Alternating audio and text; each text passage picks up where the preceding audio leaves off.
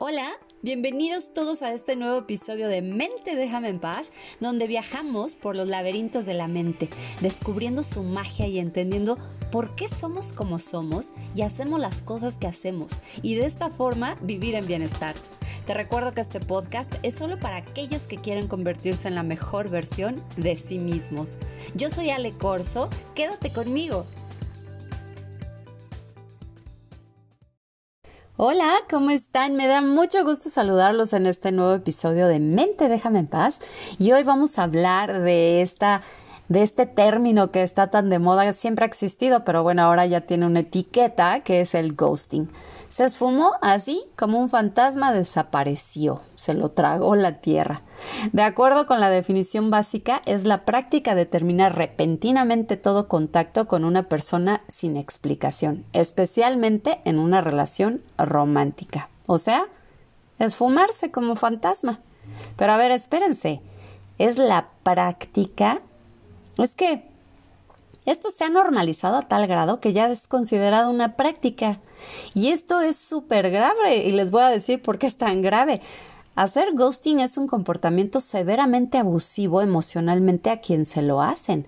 A menos, y lo digo con mayúsculas, a menos que tu integridad se vea amenazada seriamente, entonces sí, desaparece y no dejes rastro ni huella ni polvo.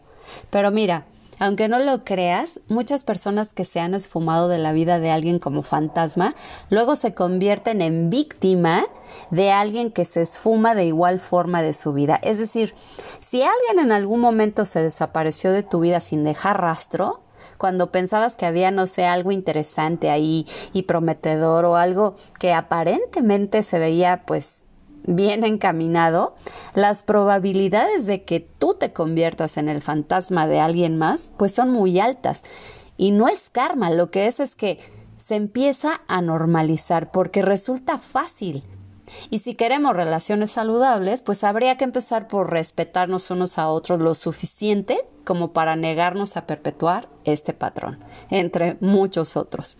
Y digo saludables porque cuando alguien se esfuma haciendo ghosting, pasamos de ser una persona que le importamos a alguien a ser una persona a quien no le importamos un carajo.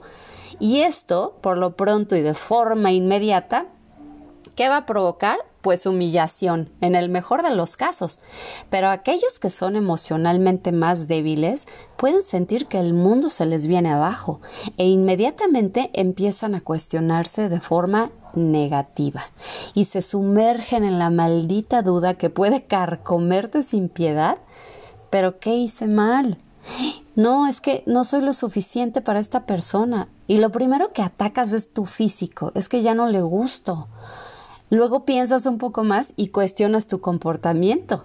Y así empiezas con una inútil conversación en tu cabeza, faltándote al respeto, porque, claro, si tu fantasma fue capaz de faltarte al respeto esfumándose, ¿tú por qué no? Y estas dudas sobre tu persona son efectivamente una falta de respeto. Y viene el sentimiento de Kleenex, porque nos sentimos desechables. ¿Y qué creen? Nuestro cerebro va tomando nota de esto y lo registra. No como, ay, no hagamos caso ni te merecía, sino que dice rechazo igual a abandono. Y el rechazo desata las mismas vías en el cerebro que el dolor físico, pero peor, porque a este dolor físico le agrega el ataque a la propia autoestima, al tratar de descubrir qué está mal en nosotros. Entonces es por eso que terminar una relación de esta forma es tan doloroso. Y 100% las personas prefieren terminar mediante una confrontación directa. No, prefieres que te digan lo que sea, pero que sea directo. Y aplaudo a todos los que alguna vez me terminaron a mí directamente y que hoy día seguimos llevando una muy buena relación. Porque te digo algo, vale la pena conservar a esas personas en tu vida. Mira, en 2018 se hizo un estudio en donde los investigadores dividieron a las personas en dos grupos, aquellas que tienen una mentalidad fija sobre el futuro, creen en el destino y piensan que una relación está destinada a ser o no. y aquellos que tienen una mentalidad de crecimiento y creen que las relaciones requieren de inversión para crecer. Pues las personas con creencias más fuertes sobre el destino tenían un 60% más de probabilidades que el otro grupo de ver el ghosting como una forma aceptable de terminar una relación. Y tenían más probabilidades de hacerlo.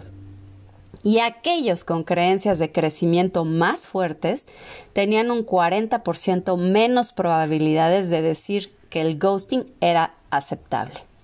Este estudio se publicó en el Journal of Social and Personal Relationships y ¿saben qué? También resulta ser más fácil porque la tecnología lo facilita y es que para muchos el teléfono resulta el mejor de las máscaras. No hay que dar la cara, Solo bloqueas y listo, ya está. Ahora, cuando las cosas van aparentemente bien con alguien y súbitamente desaparece, pues lo más sano sería primero asegurarse que no le pasó nada a esa persona. Pero una vez que sabes que está bien, que no corre peligro, que está entero, bueno, pues ya no hay más que hacer ahí más que recoger con tus bracitos tu dignidad, recordar tu amor propio y dar gracias infinitas porque te libraste de alguien a quien te juro no necesitabas en tu vida. Y volvemos a la responsabilidad. Yo no soy responsable de las acciones baratas de esa persona, pero sí soy responsable de asumir que a esa persona no le importo y no me quiere en su vida y yo te pregunto ahora, ¿cómo por qué querrías estar tú en la vida de alguien que no quiere tenerte en la suya? Y esa misma responsabilidad también asumirla. Si en el fondo sabes por qué esa persona se esfumó, porque a veces tenemos actitudes que van llenando el costal de la otra persona y terminas por entender que pues sus actitudes son de alguien narcisista, ególatra, yo, yo, yo, yo, yo, yo, yo, y solo te usa y terminas por desaparecer pensando en que ni vale la pena invertir un minuto más de tu energía dando una explicación de por qué te separas de su vida. Ahora, no falta el que regresa con una historia que te la compras y terminas casi pidiendo perdón o entras en modo rescatador, ah, porque cómo hay gente que le fascina autoengañarse y decir, pobre, yo lo voy a ayudar. Y terminan en manos de depredadores. A ver, primero tú, luego tú y luego ya veremos. Por ejemplo, y esto es verdad, ¿eh?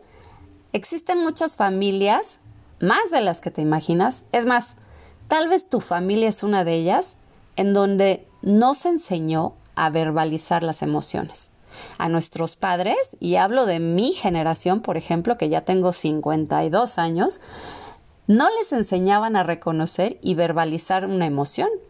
Y ellos a su vez, al no saberlo, pues tampoco nos lo enseñaron. Al contrario, nos enseñaban a reprimir, a callar, a guardar y a secarte las lágrimas.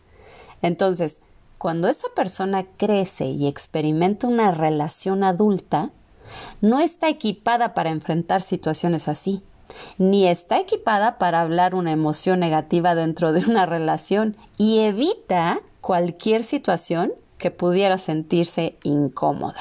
Por ejemplo, a veces las personas fantasma que desaparecen de, de otras personas puede que sea debido a problemas personales negativos que ocurren en sus propias vidas. Por ejemplo, pues alguien que está siendo, no sé, abusado en una relación, llámese romántica o en el trabajo, o alguien en su vida que esté abusando de alguna forma. Recuerda que el abuso puede venir en muchas presentaciones y puede alejarse de familiares y amigos porque se avergüenzan de lo que están pasando y no quieren el juicio que saben que vendrá y que saben que además es cierto pero que no saben cómo gestionar. Saben que van a escuchar pues, ¿por qué no te vas si es una persona horrible? ¿Qué haces ahí? etcétera, ¿no? Entonces, en lugar de enfrentarse a esas conversaciones, pues lo mejor es volverse un fantasma y pasar por su calvario ellos solitos. Conclusión, Las personas que hacen ghosting no tienen la capacidad de manejar la incomodidad y se ponen en modo evitación.